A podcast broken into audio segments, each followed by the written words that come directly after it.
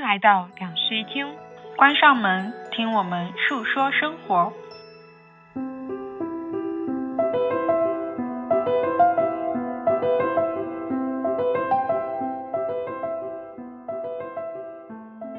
Hello，大家好，欢迎来到新一期的两室一厅，我是陈一日。我是 Sunny，期待已久的冬日播客终于来了，嗯在一个回温的二十度天里面，这是我们每一次录季节播客的噩梦是吗？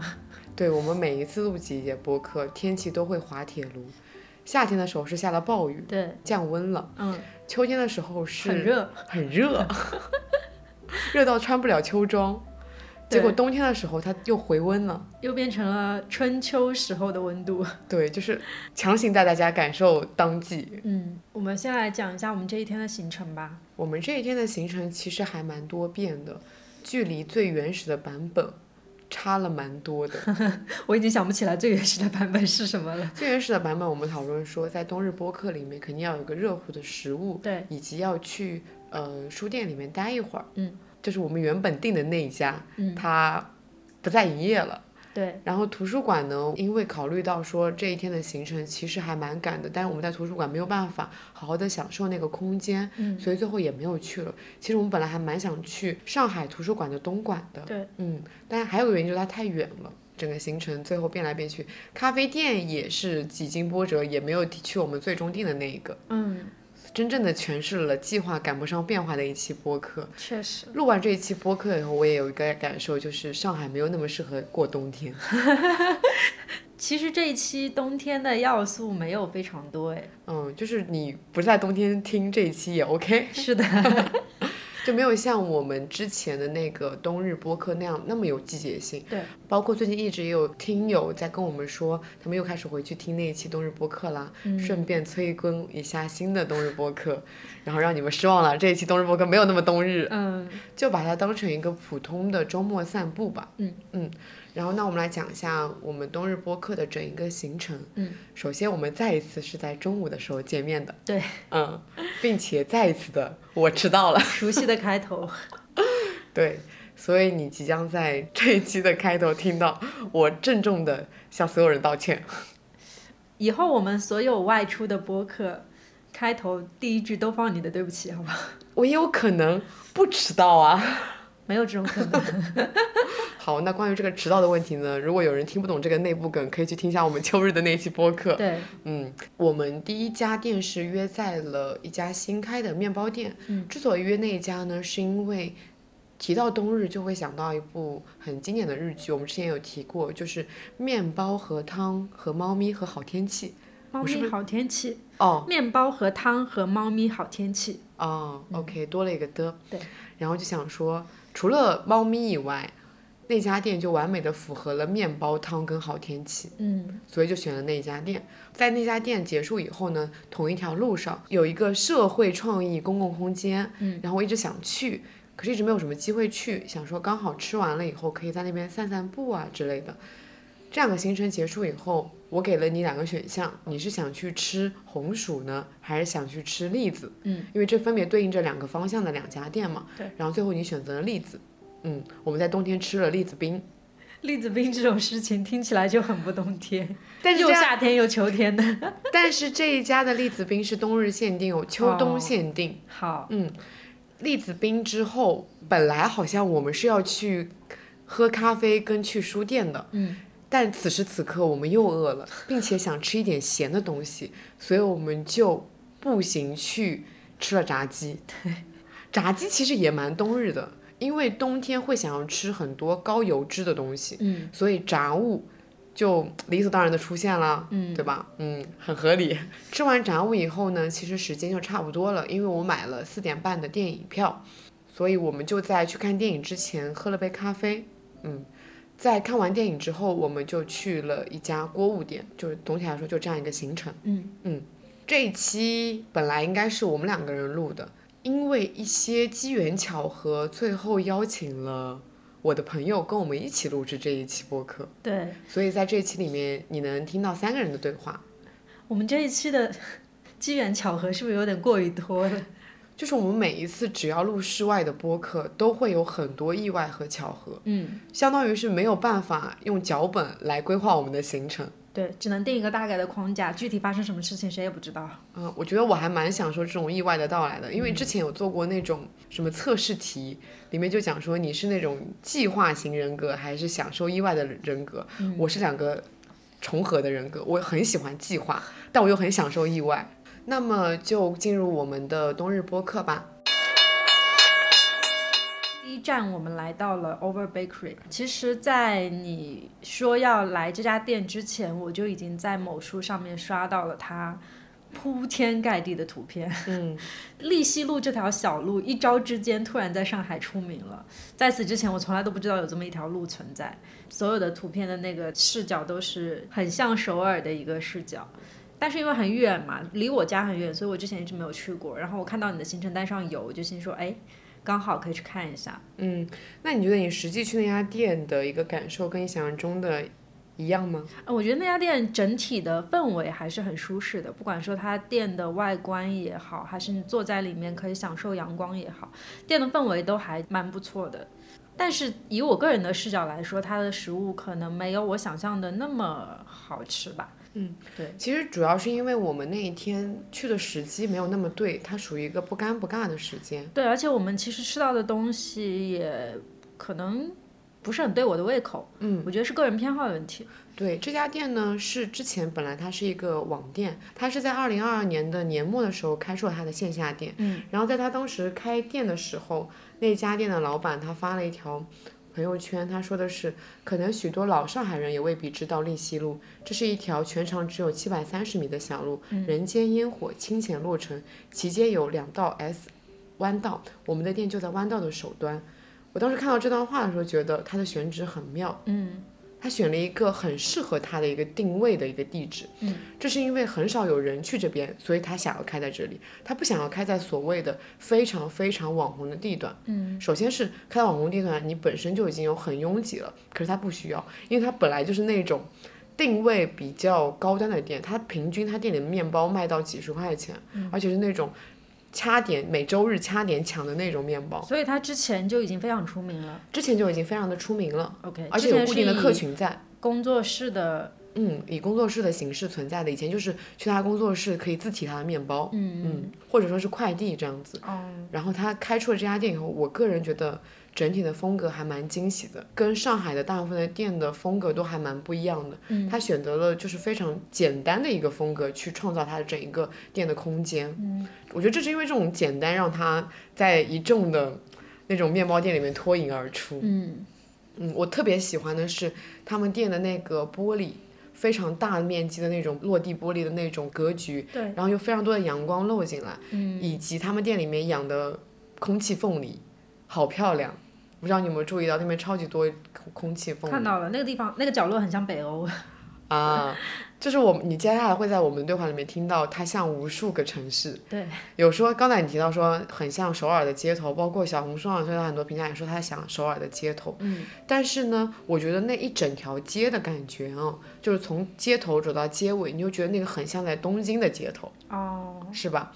然后你又刚才提到说，在店里面那个空气凤梨那个角落又很像在北欧的那种清浅的感觉，对，所以它整个就是嘖让你觉得反正不在不像在上海就对了。嗯，然后我刚刚之所以提到说我们去的时间很尴尬，是因为我们是十二点，OK，你是十二点，我是十二12点半 到店的，但它的出炉时间是十点钟那一波是最多的。对，然后我们到店的时候，其实十点钟出的那一波已经稀稀拉拉的卖完了。嗯，然后我们到店那一波呢，它主要出的就是肉桂卷以及嗯、盐卷嗯盐卷。然后我们吃了一个盐卷，因为你你不喜欢肉桂嘛，所以就是尝了一个不算是它非常有竞争力的一个，但是价格非常比较低的一个单品。嗯，他们家我最喜欢的其实是南瓜肉桂巴布卡，哦，真的非常的好吃。可惜是那天你没有吃到，嗯，你那天吃到的是一个牛油果的巴布塔，嗯，你感受如何？其实，在他们家吃到的巴布卡跟我之前印象里面的不太一样，因为我以前在美国留学的时候、是一种很普遍的食物嘛，然后美国人又嗜甜，所以我在那边吃到的都是那种很甜，然后很香，就是那个味道基本上是溢出来的那种面包，一次我就只能吃一小块，再多了以后就腻了。但是他们家的这个其实可能用量放的没有非常的多，就是相对来说更亚洲人一点。对，但是由于我不太喜欢肉桂的关系，所以我没有觉得那个面包有多好吃。然后当时我吃的时候它还凉掉了，啊、嗯，所以口感也没有很好。 o k 好，嗯，但总的来说，我觉得这还是一家我个人蛮喜欢的店，因为而且它开在我家的旁边嘛，嗯嗯。嗯，那我们还点了一个蜜桃汤蜜桃杏仁汤。哦，因为他们家就是会不定期的去更新一个浓汤，好像是因为主理人本身做菜还蛮厉害的，哦，对，他那个浓汤是装在那种咖啡杯里面 的对，很像咖啡，很像特调，啊，会有一些欺骗性，对不对？对，然后你你其实也不喜欢那个浓汤，嗯，也许是不喜欢杏仁的味道，啊，嗯杏仁的味道确实还蛮因人而异的，但我觉得杏仁是一个很冬日的味道，嗯，就像冬到了冬日，我就很想要去喝一个杏仁茶、杏仁糊的那种感觉，嗯嗯，那我们就一起来听一下我们在 Over 的时间吧。大家好，现在我们让陈玉来道个歉。对不起， 本期无奖竞猜，我为什么道歉？这还用猜吗？吃着吃着已经忘记我们是在录播客的了。嗯，它就是面包店会分三个时间出炉，早上那一波是最多的，然后我们现在是十二点钟嘛，它十二点半到一点之间会慢慢出炉三款肉桂卷跟一个盐卷，然后我们现在又点了一个科尔必斯盐卷，它跟可尔必斯有什么关系吗？它把科尔必斯揉在揉在里面了，应该跟牛奶跟科尔必斯混合了，这我的揣测哈，感觉应该就是这样子。然后还有一个是牛油果巴布卡，上面有肉桂我之前吃过它的南瓜肉桂，哇、那个太好吃了，点亮我圣诞夜的东西。你今天还吃到了蛮不能分不能分切的桑葚派，它没什么记忆点的一个桑葚片，可是糖放的太少了。这个盐卷吃到后面还蛮好吃。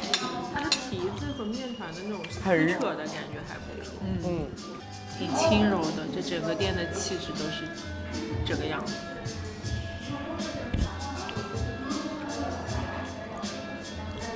这个应该是他们店里面最便宜的吧？你知道这家店之前是以线上非常难抢的高端面包嗯著称的随，便一个面包都要四五十、六六七十，一个乡村九十八。那他们家之前是做什么工作室那种？线上，对，就是工作室，然后你在开微店的时候抢，这个人当时好都是要掐点抢他们家面包的，你当时就买过吗？就是当然买过了。是啊是你们这里点了一杯汤吗？啊对的嗯可以帮我们这个也收一下好，帮你拿掉了。现在我们上了一个浓汤，嗯，其实之所以选这家店呢，是因为我想要在冬日打造一个面包和汤的感觉，是不是？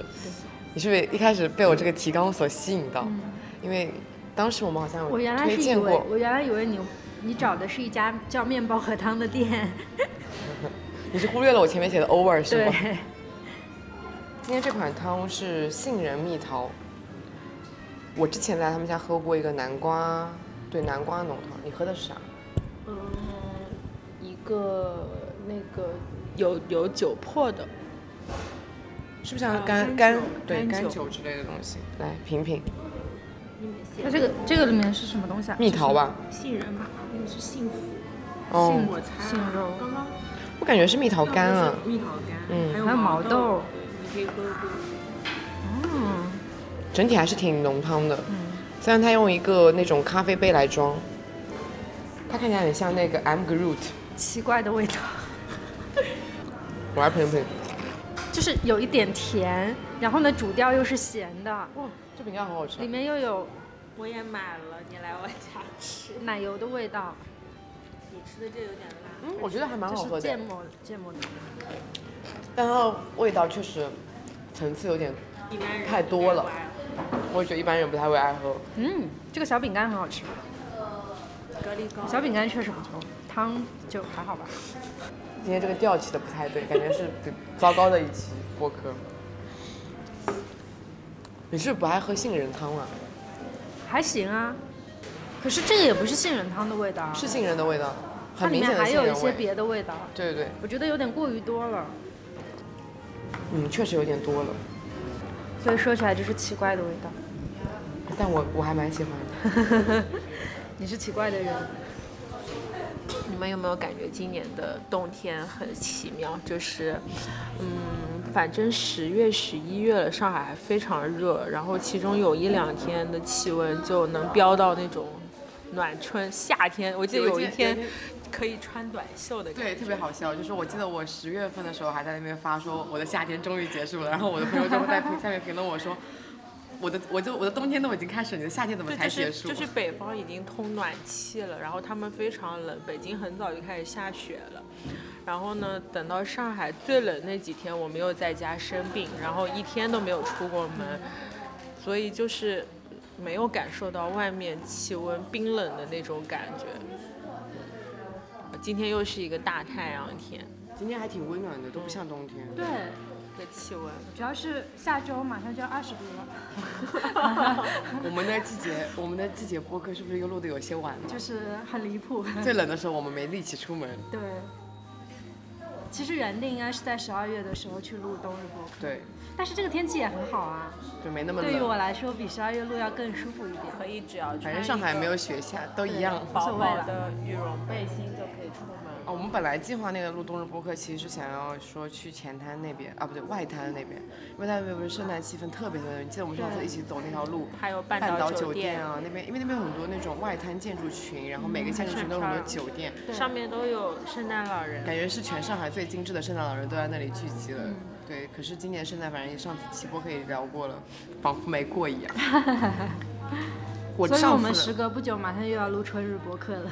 对我那个我们的群名已经改成了西湖梦了，这个春天再去不成杭州了，就我要们的生西湖气从了去年的春天预约到了，今年还没有对约还到。没去成，不就是杭州吗？对啊，我也这想么近的感地慨方说，不就是有多杭州？难呢？嗯因为可能首先有三个人，然后三个人时间都要凑齐，那就是第一步。哦你们三个都上班是吧？嗯， 你这个无业游民发出了一 些理所当然的问题。好，然后第二个问题就是，如果说是不是晴天，我们就不想去，我们想挑一个晴天啊去。反正就种种原因，第二站呢，我们去了 Bottle Dream 的一个线下空间，叫做 Base Camp。嗯，它就开在 Over 大概五十米的地方。对。但我是第一次去 Over 的时候才意识到，哦，原来它在这里。哦因为之前一直有听说 Bottle Dream 开线下空间了，嗯然后一直没有什么机会去。然后想说，我们这一次既然去 Over 录播客的话，那要顺便刚好去一可以下去。逛一下。嗯，我可以先说一下这个空间里面这个空间是什么。嗯，它其实他们官方的一个诠释是说，他们把自己五百多平的办公室改造成了一个社会创新的公共空间，然后在这空间里面有一个很小型的展览区，然后还会有一片阅读区，还可以喝咖啡，然后可以在这边吃个饭，还会有一些嗯好玩的东西，对，就是偏创新的、偏动手项的一些社会的呃实践项目。对，嗯然后你也可以来这边来一个冒险。对，反正它就是整一个空间被划分出了很多个区域，有一点点像是一个展览的空间。整体我觉得就想像一个展览空间。对对，尤其是我们当时在逛到它的那个阅览区的时候，我们就觉得它是在用布展的一个思路去布置他们的一个阅览区。嗯每一个书架上面都贴了一个标签，就很像是你在看展览的时候，策展人会在旁边标注的那一段话一样。嗯它非常的青年向，而且它很聚焦在时代的话题上。嗯，就是你能感觉到它与时俱进的关在关注我们现在年轻人在关注什么话题。对，蛮有个性的。嗯包括说他店里的一些细节，比如说像那种门帘上面一些很小的标语和字，就是放大去看的话，会发现哎很有意思。嗯，然后呢，他给自己写了一段话，我觉得写的挺好的。嗯，他说，在这个没有什么是确定的时代，应该存在一个空间，让人们可以自由表达对世界的疑惑和关切；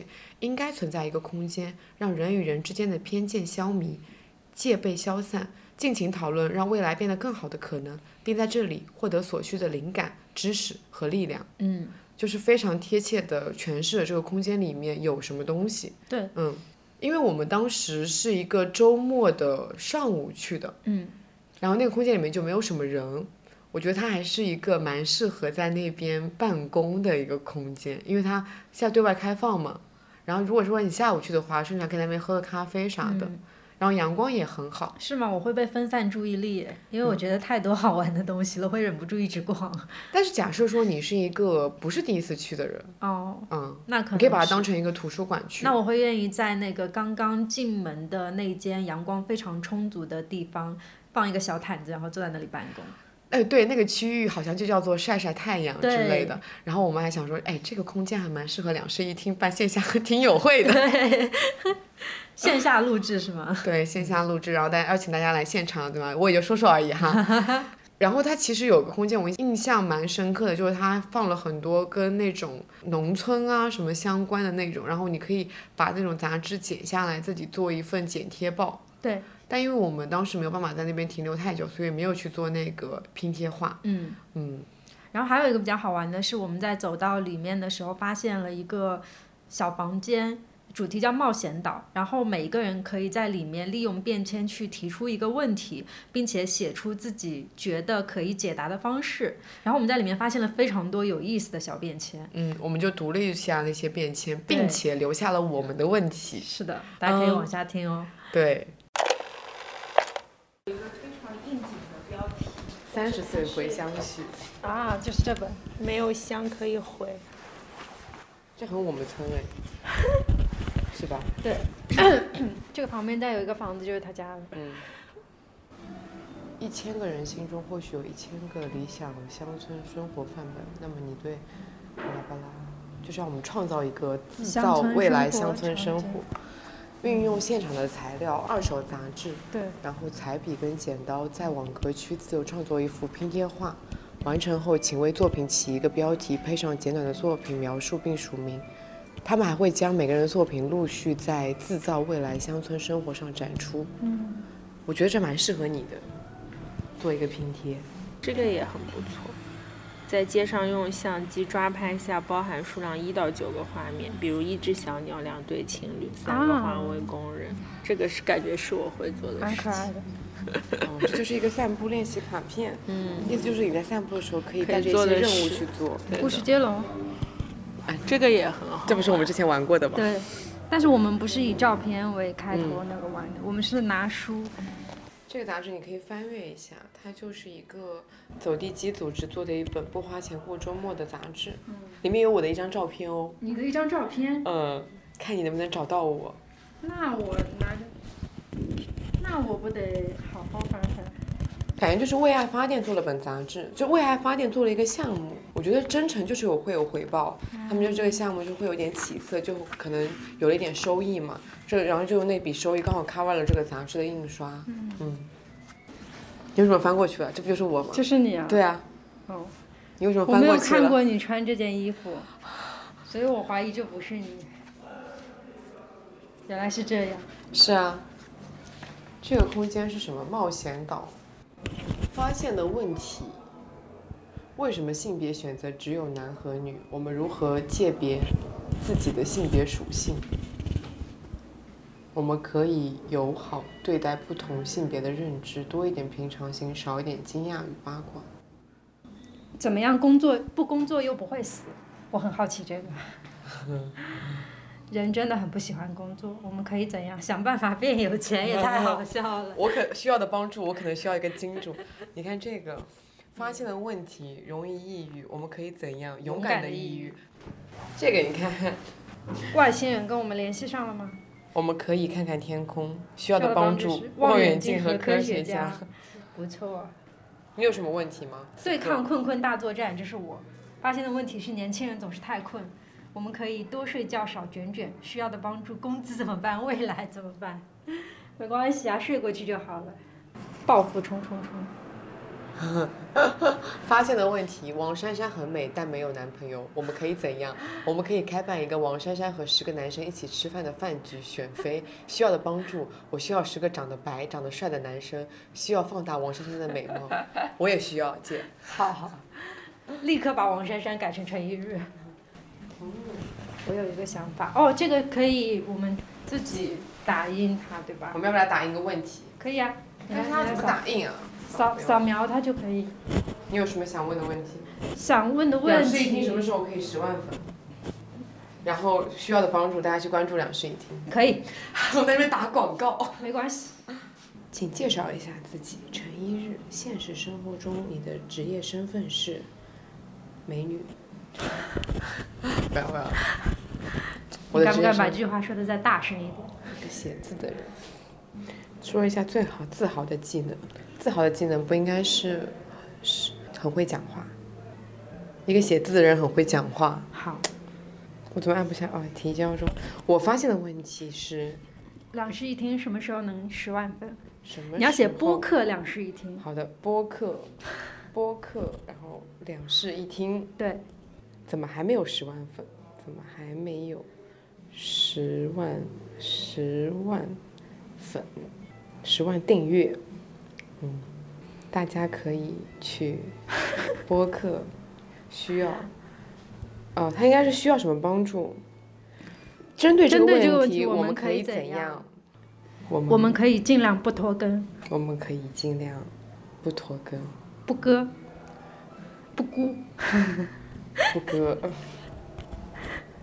每需要的帮助，你可能需要的帮助，需要爱听播客的人关注两室一厅，会不会有人来这个店里打卡这张纸条啊？有可能哦。你为为你这次冒险取个名字吧。打个广告，嗯，可以打个广告。它属于什么类型的？属于它广属告。于可持续生活。好，啊，原来还要哦，出来嗯了。好，我们要把它钉在 C 位，有点好笑。钉子钉子钉子，钉在哪里呢？我们要钉在一个既不阻挡别人，然后又能够成为 C 位的地方。那就是最高的地方。这这个地方吧，我觉得这个地方比较容易被看到，我觉得这里最比较高的容易被地看方到吗吧，是不是？那也因行。为我现在在最高点上。嗯但是这样子你会把人家遮，你会把这个王王珊珊珊珊遮住。 Sorry，那就在这里，这里。我觉得这里吧，这里因为你刚好两个卡中间。对好，好，大家可以自行判断一下我们贴在了哪里，大家可以来打卡它。波托郡的冒险岛来找到这张我们的广告。对。那你的发起人应该加上我的。 Sorry，我给你手写上去，好吧？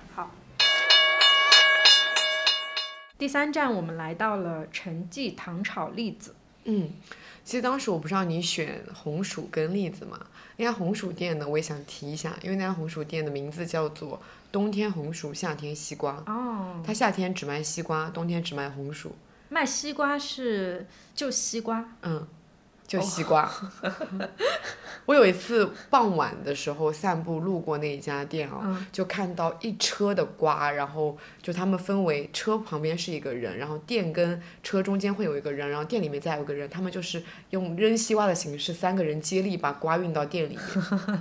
嗯很有个性的一然后家店。对他们冬天的时候就卖红薯及红薯相关的东西，哦比，如说烤红生的红薯、嗯，烤红薯、哦红薯条、红薯片，哦，全都是红薯。嗯之前小红书还找过他们做过一个红薯的一个项目，哦，我知道那个，嗯就是一颗小红薯，对，嗯，但那家店原来就开在我家附近，嗯就是你第一次来上海住在的那个我家附近，哦就在那个附近，对，嗯嗯，所以当时它对我来说是有一点点回忆的存在的。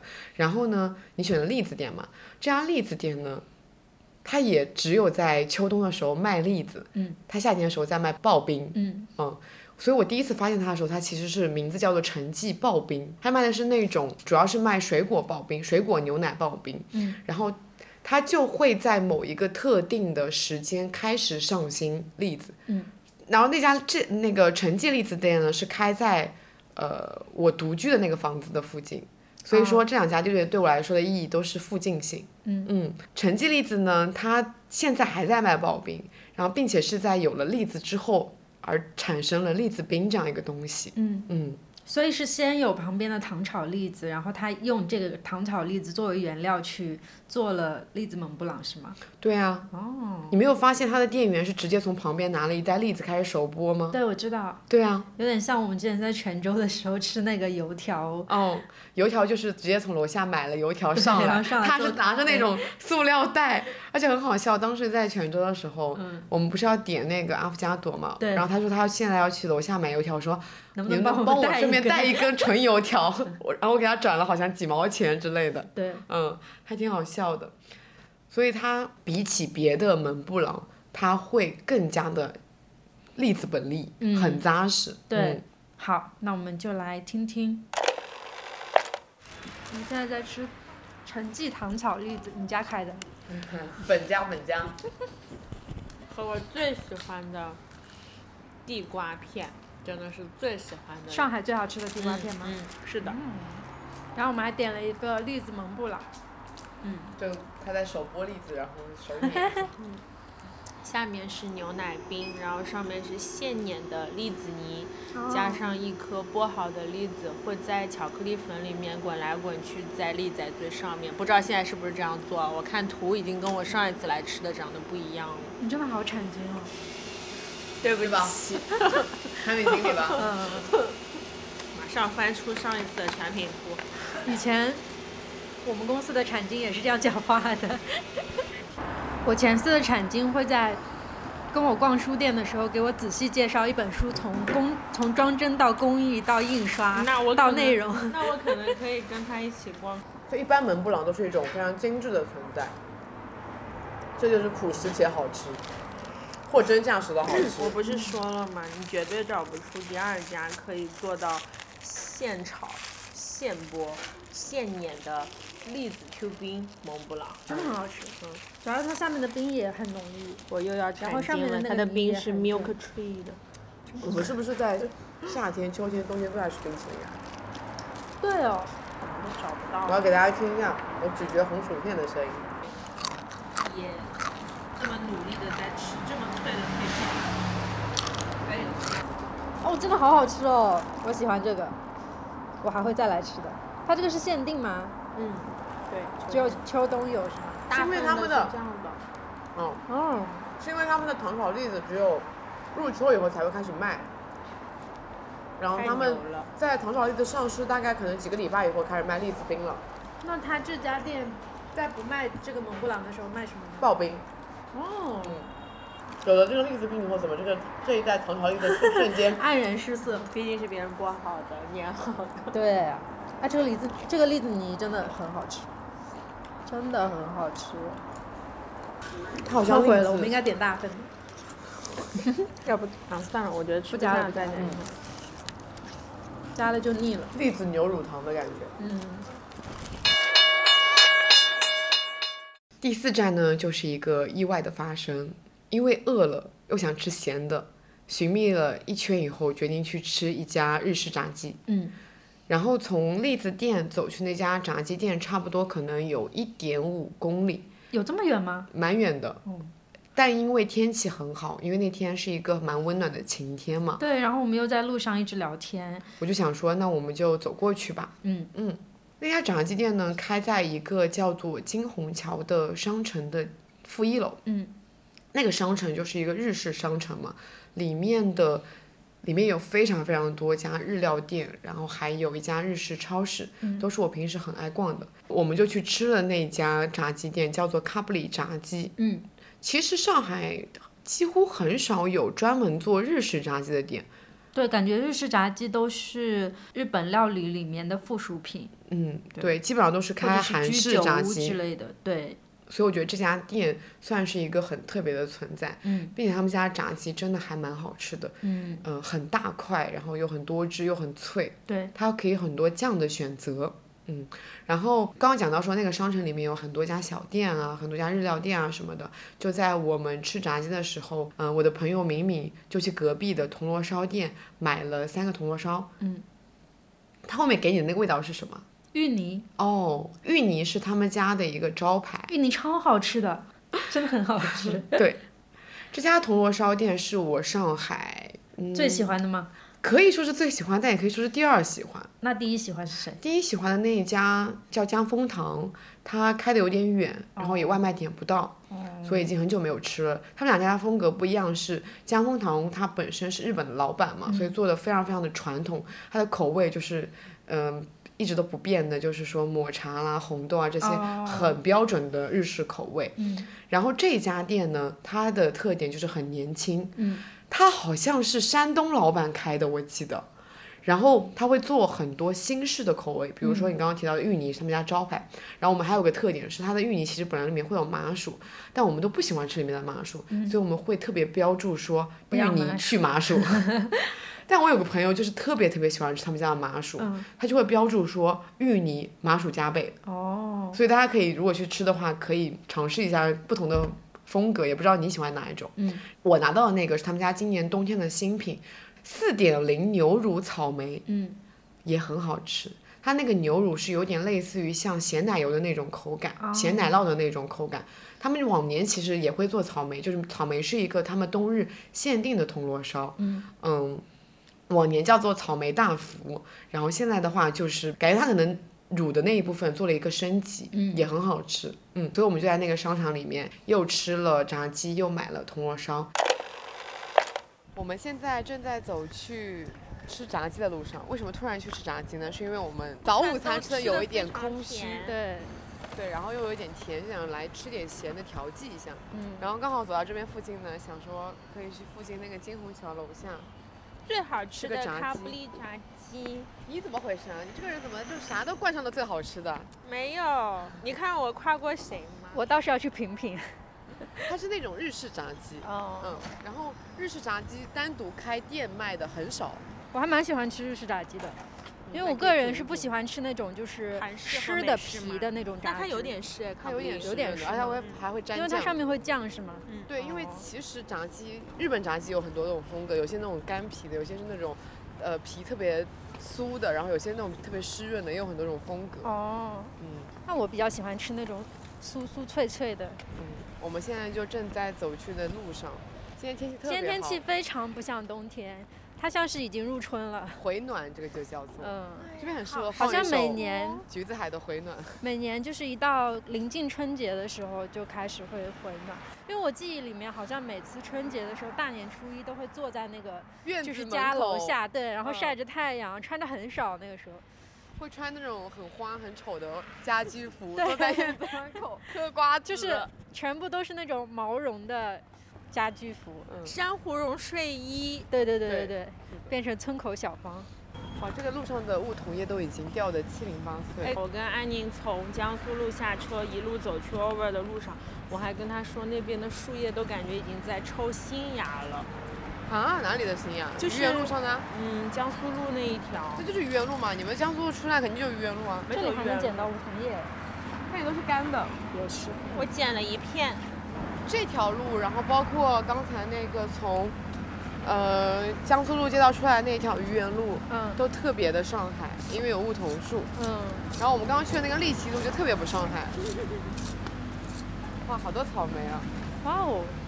我给大家录制一段炸鸡咀嚼音，好吃。这是酥脆的外壳哎，我很喜欢。然后我们在吃完炸鸡之后就，其实本来也不是要去喝蓝瓶咖啡的，我本来选的是一家上海做虹吸的咖啡店，嗯嗯，他们家叫加倍光景，是因为他们家的阳光很好，并且我们本来不打算去上图嘛，他家嗯就在上图对面，然后旁边还有一九八四的那个二手书店，嗯，感觉是一个很合适的选选择。对，然后再加上你之前也没有喝过虹吸，嗯虹吸是一种非常具有观赏性的咖啡，我有看过他嗯们做，对，但是我没有什么兴趣，所以一直没有喝。没有什么兴趣。OK，好，他们家也有特调了。嗯，那后来就是因为考虑到时间的问题嘛，我们就直接去了嘉里中心的那家蓝瓶。嗯，我们被那边的人流量所震惊到了。因为当天是王俊凯的一个什么见面会它是一个广告代言，好像品牌活动。啊呃对品牌活动，因为我们下了地铁以后，走在那个嘉里中心跟瑞欧的那个十字路口，因为它本身就是一个像涩谷一样那种有交叉的十字路口，对我说被迎面走来的人群所震惊。我三年没见到过这么多人了。 当时我们第一反应是以为说大家阳康之后是不是都出来玩了，又是那种晴天又蛮温暖的。后来才知道，原来是因为这边有王俊凯的品牌活动，才有这么多人。嗯，真的那一瞬间觉得自己在涩谷。 然后我们就去了蓝屏，上海开了三家蓝屏店，第一家在上海火车站那边，然后第二家就是这家嘉里中心店，第三家就是开在张园刚刚开出来的。嗯，啊、因为就近就选了这一家蓝瓶。说到蓝瓶哦，我上一次喝蓝瓶是在一七年，这么久以前啊，对，因为他来上海之后我就没有喝过，但是蓝瓶是我当时交换的时候经常喝的一个咖啡，嗯是因为它当时在美国是一个很便宜的咖啡。也不是便宜，就是多，哦，嗯，那美国的蓝瓶它是以它的装修风格出名的吗？就是它的整个设计感强吗？还是那种很街边小店的感 觉？呃，其实我觉得就还挺普通的，因为我没有留下什么特别深刻的印象。包括当时蓝瓶开到上海的时候，我也只是跟我当时一起去交换的朋友们说了一声啊，有点想你们了，并没有提到这个店。哦，对，所以他后来开进来之后，就是有了很多和别的牌子联名做的一些产品什么的，我还蛮诧异的，因为我印象里的蓝瓶是没有这些东西的。哦，对，但是它开进国内之后，感觉格调确实有变高。呃，那我觉得你可能是对蓝瓶中间的那个时间间隔有点太哦多了。也是它哈。变红是好多年前的事情了，哦，应该在一七年的时候，它就已经有变红的趋势了。因为一七年它已经在外开店了，嗯，然后它在外面开的店都是那种选址非常的好，很符合它的定位，并且它的整个哦空间会请专门的很有名的建筑事务所、设计事务所来打造他们的空间。哦，嗯，对，所以它现在大家有认为说蓝瓶是整一个引领了第三波咖啡浪潮的一家店的存在。嗯然后我上一次去蓝瓶其实是二零二零年初的时候，在东京青城白河店。哦然后我就今天发，就是这次去店里的时候，它不是摆了很多周边嘛，嗯里面有一个它非常经典的杯型，那个杯型上面就写了青城白河店的一个咖啡杯，嗯，还蛮想念的。但我当时在那家店的里面吃了一个焦糖布丁，嗯，就是这是一个很日本才会有的一个甜品。是他们家的吗？啊它会根据每家店去做不一样的调整。不一样的调整，包括嗯周边也好，然后它的咖啡可能甜品都会有不一样的。嗯，像上海的话，它好像就出了一个华夫饼。总体来说，蓝瓶的咖啡比我想象中的好喝一点，因为我之前喝蓝瓶就觉得普普通通，这次的话感觉整体喝下来两杯都还不错。嗯，我们现在来到了 Blue Bottle，被挤死了。太多人了，这是一个错误的决定。让我们来聊聊这个错误的决定是如何诞生的。是因为贪吃，想吃炸鸡。计划赶不上变化，就是这样子一个道理。因为贪吃去吃了我炸鸡，买了铜锣烧，然后现在就来嘉里中心这边了。然后之所以来嘉里中心，是因为我们等会儿要去看电影。然后这附近也没有什么特别好喝的咖啡。Blue Bottle 它现在已经在上海开了三家店了嘛，它其实还蛮一次性开出来的，就是店与店之间的距离没有隔很远。对。然后就都，这次我们来的是它的二店，它的二店还蛮神奇的，就是它当时没开之前，我来这边下面吃饭，然后那是一个好像有一点台风的那种天气，嗯我反正一上来就发现那边全都是水，然后还有树被拔起来了，嗯然后我就路过这边发现，哎，没有任何的蓝瓶标志，嗯可是你看这个模式，一看就是一家非常高逼格的咖啡店，嗯我就揣测是不是蓝瓶，结果大概几天以后，他要公开说这边要开蓝瓶咖啡了，嗯，就是还蛮妙的但。是这家店现在都还很低调，其实。它整体的风格就是走的那种外部很低调，但其实里面的那种就是装修啊什么的都还蛮有意思的。我刚才还在店里面看到了那个青城白河店的马克杯，想念青城白河了。今天这一整个 vlog 感觉就是走在上海的各种让人很想念的、想起某一个地方的一些角啊落。那总结一下，Over 是哪里？ Over 是首尔的街头，啊， 对不对？但那个利西路又很东京的那种街道的那感成觉。绩例子是哪里呢？这不就是上海？成绩例子是北海道。 好， 北海道很强行呢。哎他用的是可是北海道的牛奶、好哦， 然后炸鸡炸，鸡，日本，嗯，还有铜锣烧。日本等会儿要去看法国影展，哎，不是法国影展，是那个达内兄弟的《一诺千金》。他应该在年前或者年后，可能还有一个导演的影展。我们现在正在等我们的咖啡，所以就在这边聊一聊天。看电影之前，其实你就一无所知，是不是？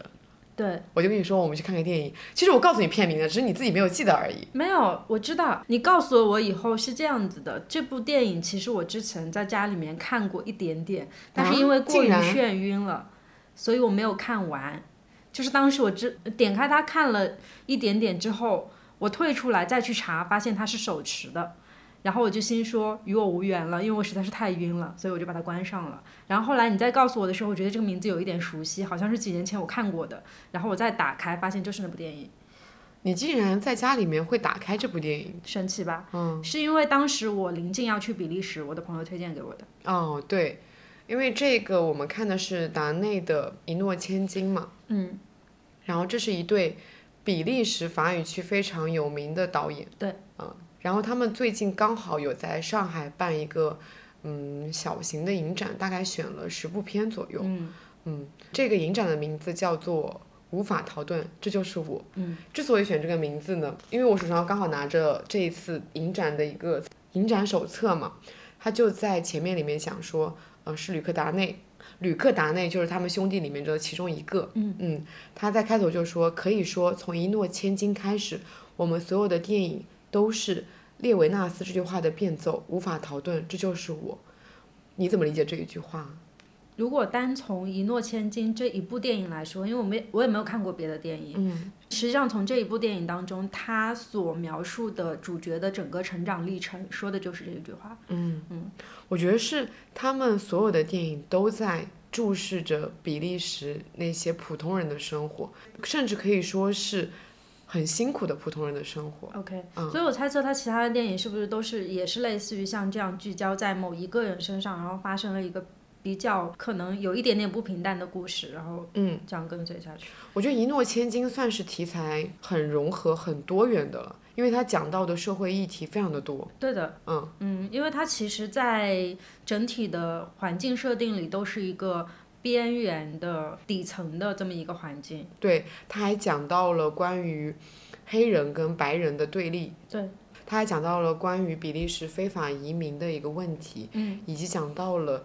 父亲跟儿子之间的相处。嗯，他这部片子里面还提到了一个很怪的，就是西非的那种宗教，非洲的宗教，就所以在这部片子里面，我觉得他想体现的东西非常非常的多。嗯，但是它不会觉得有某一部分让你觉得很刻意、很不舒服。对，嗯因为其实都是很聚焦在主线故事上的。嗯我们要不要给大家介绍一下这一部影片讲的是什么？嗯，它其实如果我们脱离那些副线的话，它的主线故事真的非常的简单，嗯，是一个基本上没有什么悬疑，也没有什么反转的故事，嗯讲的是一个十五岁的少年，他叫 Ego，他是一名汽车修理工的学徒，然后与此同时呢，他也帮着他的父亲罗杰经营着一些不道德的生意，就是我们刚刚说到的这个非法移民。通过剥削他们去获取非法的廉价的劳动力。然后直到有一天，其中一个雇佣的西非籍的劳工坠楼了，从脚手架上面摔了下来，性命垂危。然后呢，他在垂危之时告诉 Ego，希望你能够帮我照顾我的妻子和孩子。嗯，然后 Ego 就答应了他。但是那个时候，其实他还是性命垂危，可以被送进医院的。如果送进医院的话，还有希望能够救活。可是他的父亲为了可能多一事不如少一事吧，然后觉得因为他是一个非法移民，如果说你送到医院里面会的惹话，上会麻非常烦的难处理这件事情。对，嗯然后呢，他们就选择他的父亲就选择了逃避责任，直接将这个工人弃进了楼下的水泥地里。嗯，之后 Ego 他就遵守了他的承诺，照顾这一对孤儿寡妇。在发生这件事情之前，他一直对他的父亲有非常纯粹的效忠，就是无论他父亲让他做什么样恶的事情，他都觉得那是对的。并且他觉得他的父亲就是他的一个榜样，他的一个生活的模板，对他要长成的一个样子。就是他，包括你看，他父亲其实是一个满口谎言的人，那么他也是，嗯，他觉得小偷小摸没有什么问题，那么他也是。是的。直到发生了这件事情以后，他的内心开始有了一些动摇。嗯，他心中终于可能涌现出了关于这个社会的一点正义感，一点阳光的面。然后这个时候，愧疚还有什么所谓的正义感、阳光、黑暗，在他心里面逐渐的交织。所以，我们整个电影的后半段其实是看到他一边在信守着自己的承诺，一边在进行一个非常复杂的成长历程。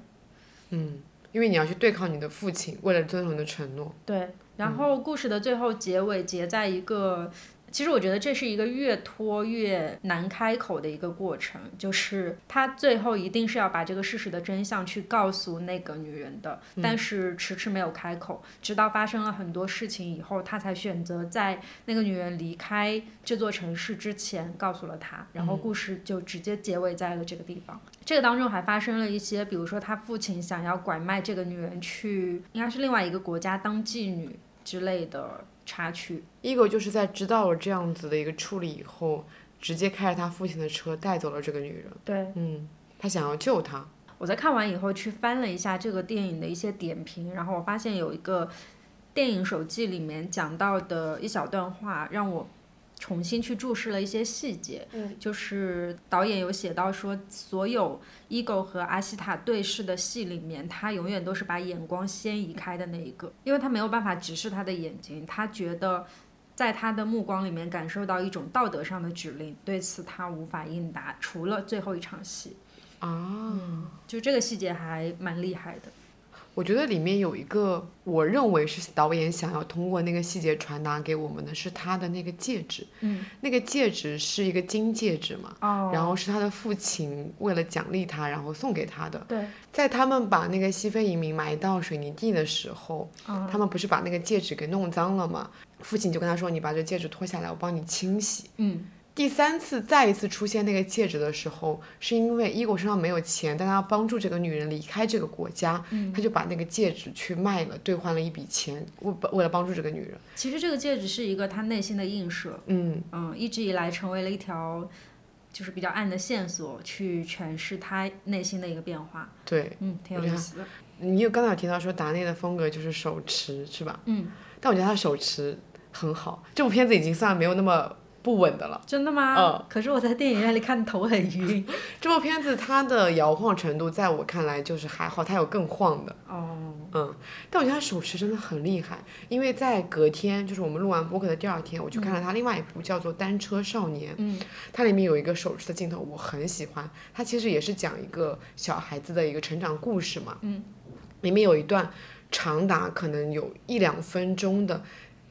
少年骑在单车上面，然后从就一直骑一直骑的一个手持的长镜头，他好喜欢拍人开车啊。嗯， 对，在那个镜头就是没有任何的声音，就只有那个少年骑在骑在路上的声音。因为他，你有没有发现这个导演很喜很不喜欢配乐，嗯嗯，对，然后在那样的长镜头，我觉得哇，太妙了。怎么可以这么稳？就是拍的这么的清楚，有一点种草了他的那种相机的感觉。我觉得他的手持真的很好，嗯，嗯，那个时候的手持相机应该还没有什么稳定性之类的这种说法吧？不是，就是《一诺千金》是他一九九六年的片子，然后像《单车少年》已经到了蛮后面的了。哦你能感觉出来，像《一诺千金》里面他们都没有手机，对，对，但是到了《单车少年》里面就已经有了手机这样子的存在。嗯， 《单车少年》是二零一一年的，然后我也蛮推荐你去看《单车少年》这个故事的，我很喜欢这个故事。好，嗯，尤其是在我刚刚提到的那一场长戏之后，嗯，我觉得他的片子其实还蛮适合冬天看的。如果说有投影仪的话，适合投影看；如果说真的小屏幕看，非常的不适很合容。易晕到睡着。啊真的真的。 嗯，然后我这周末还会再去看他的一部二零二二年的新片，嗯还有达内导演的《连线》哦。好，最后一站，我们来到了周底火锅。哎，这是一个好遗憾的故事，因为我本来真的非常期待这个行程，就是你发给我的整个行程里，别的都不重要，只看到了最后几个字。对，并且那家洲际火锅离你家有一点五小时的车程。对啊，嗯，我依旧很期待，结果它关门啦。这家洲际火锅在我们上一期的冬日播客里面有提到过，我狠狠的向大家安利了洲际火锅。对，然后在最近有朋友去重听的那一期的时候，就在里面留言说银田营怎么关门了。我当时看了一下说，啊没有啊，不是还有一家开着嘛？它虽然有两家暂停营业了，它还有一家开着，我就抱着一丝希望说那我们还能去。嗯，直到在录节目的前一天，我发 现它关门它了。关门了，并且电话也打不通，嗯， 所以当时就问你说，嗯有没有什么别的想吃的店？退而求其次的选择了上海，另外一家周底火锅，嗯，我们就头铁去尝试了一下。这家洲际火锅叫吉友，其实也是一个开了蛮多年的洲际火锅，开了十几年吧。嗯它是上海人开的一家肉泥火锅。嗯嗯，至于这家店究竟如何呢？大家可以详细的听我们在播客里面讲的。嗯嗯，点菜思路就是肉泥火锅该有的就是那些陈一日喜欢吃的东西全部点上罢了。虾，因为是这样子的，周底呢，它必须得有，首先它得上下一个海鲜来测试这个新鲜度，然后下面就要放肉了，最后是蔬菜，它就就变成了一个有海鲜鲜味，然后有荤的蛤，蜊然后有素的一个，最后蛤有很好蜊喝的一粥份，，这样一个然思后路竹蛏也想要，我觉得也可以啊。点呀，然后还有什么基围虾吧，蛤蜊跟竹蛏选一个就好，不一样的行，OK，行， 基围虾得要的，基围虾一份够吗？先一份吧。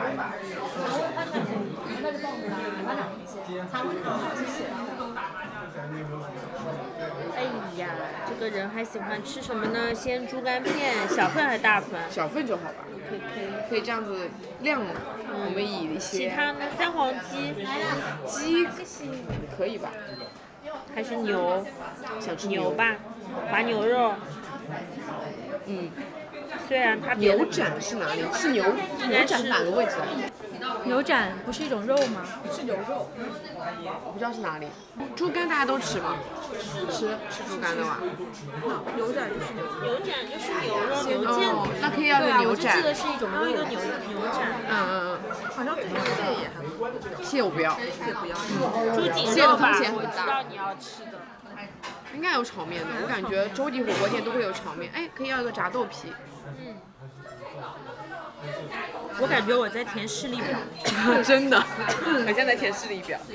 没有炒面啊，有的有的肯定有看了一排，怎么会没有炒面？居然没有，居然没有面。问问老板，哎，老板，炒方便面有吧？炒面有的吧？没了吗？炒方便面肯定没有，炒面在菜单上谁吗？下手的炒方便啊，面？这里有炒面，没有，我来帮你写，没事的，我来帮你下单，我来帮你写。在你旁边写一个。我们不是方便面，啊，不要下手好的好的。曾经有一个人觉得是下方便面，其实不是方便面。油条你们吃吗？我还好，都可以。有的有，但算了，在粥里还是吃豆浆吧。我们现在吃完周记火锅出来了，出来消消食。挺饱的，走一走。哎，我们作为又遇到这只小狗哎呀了，丢丢。丢丢，嗨，摇哦它尾巴，摇尾它摇尾巴。他可能刚吃完虾冻，嗯，它看起来也蛮饱的。好，我们往前。我们地铁站是往这边走的吗？不知道我只看是一下地顺铁势的站就那往个这里走了。月亮，好圆哦，哦。好亮哦。今天十六吧，应该。然嗯后，哎因为上海本身做周记火锅就不多，对，嗯，然后就来头铁试一试，因为实在是冬天觉得很适合吃周底火锅。嗯。然后那我作为一个没有吃过的人来说，我觉得已经非常好吃了，就是它食材的鲜美度和最后那锅粥的都很好吃。怎么说呢？我没觉关系，你有得什么话可以尽情的说出来。没有啦，它不难吃。首先它肯定是不难吃的，但是呢，因为吃过银田营，就会有心里有一个对比。那它的差是差在哪儿呢？首先它的粥底没有银田营的那种香稠，感觉到你从头到尾吃完这一锅，你不会觉得粥底的存在很强，它不是有那种包裹感的，嗯，你就觉得它只是一个普通的锅底。哦，对，那食材呢？在粥底火锅里面最常见的食材就是，呃，像贝类和虾，我都觉得它不如银天营的好。哦贝太瘦了，非常的瘦，啊就是啊，贝类我确实不也够觉得鲜一，般，而且不够鲜 但是那美。个虾我觉得挺鲜甜的了呀。就银天营的那种虾，真的是又甜又非常鲜弹活，它上来的时候会都是在跳动的，对，是会跳哦就是的，刚拿上来对吗？嗯，就是能感觉到它它那也种，是就是串成串的嘛。它就嗯当然是要它串也着是上，不然你怎么入嗯那个火锅呢？对，就是能感觉出来一些差距吧，所以才念念不忘。嗯，但是其实尹天营之前有个问题，就太远了，真的太远了。他以前的三家店也都是郊区的那一种。确实，嗯，感觉老板不是很想好好做生意。我们以前写的那篇文章的标题叫做《失恋了我就想往这里跑哦，》，就是那种失恋的冬天，很适合去吃一碗银天营，治 一愈个一人下。 吗？那某 人没有失恋，怎么可能一个人去啊？那当然是跟哦朋友一起去啊。好我哦这种人怎么可能一个人失恋了去吃银天营？当然是呼朋唤友去吃银天营。然后我觉得他的炒面也不如银天营的有镬气。嗯，嗯，银天营的食材，就是它那个炒方便面，虽然是一个这么简单的东西，但那个真的是我吃过最难忘的炒方便面。对，甚至有点说炒方便面可能会抢了嗯粥做底火锅嗯的的，菜，对，这样子吗？嗯，因为锅气嘛。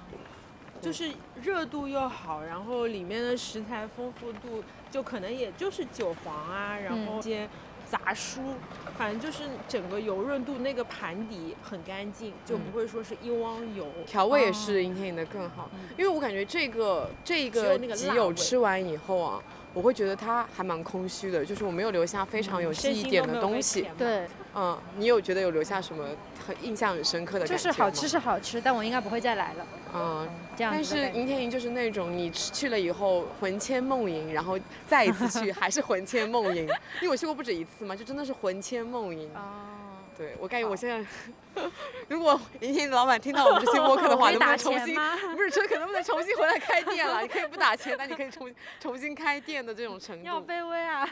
对啊。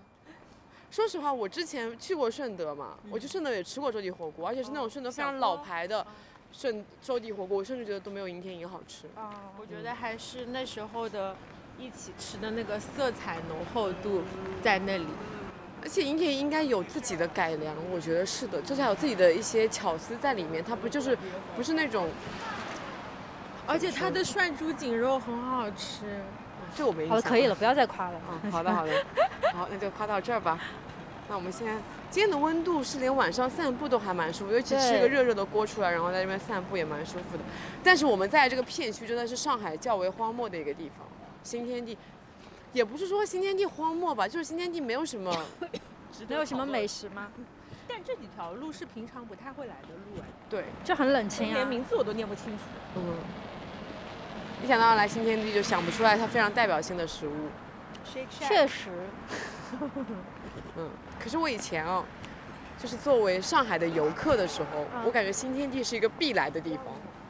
在游客攻略里面那个确实会很有。嗯，新天地有什么一大会址，对然后这边又觉得有非常多的那种外国人，哎，但是我每年春天会特地到就是新天地附近去散步，哎，因为那个附近的花都很漂亮，附近的花是指，就是一那一整条路上面的花。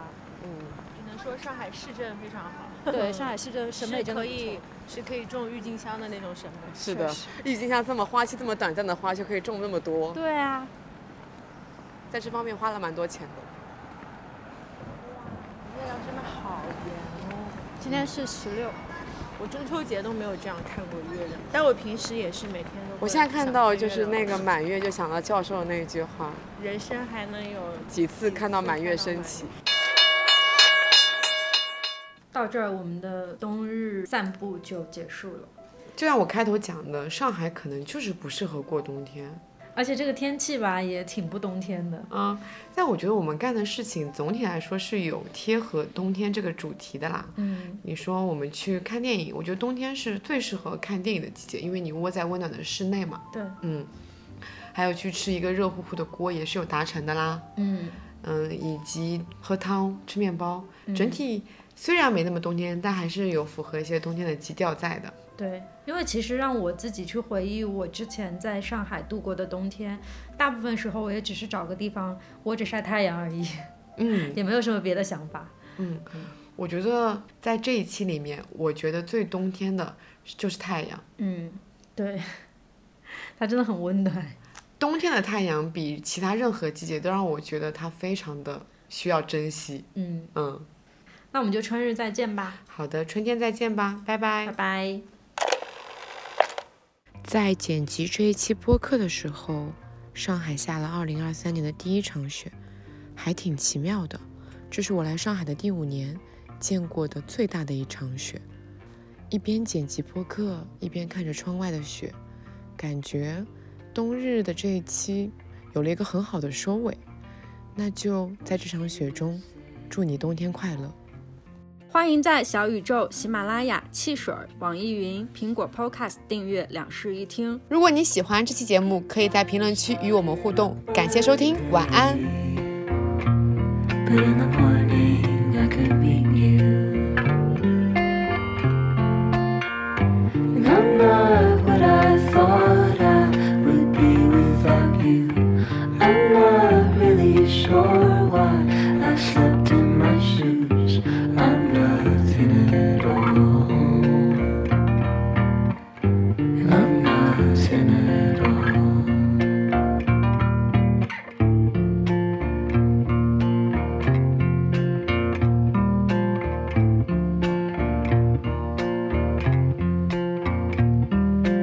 Lucky for you, I'm nothing without the thought of starting all my days with the mornings when I see you. And I'm bored of staring at my face every morning.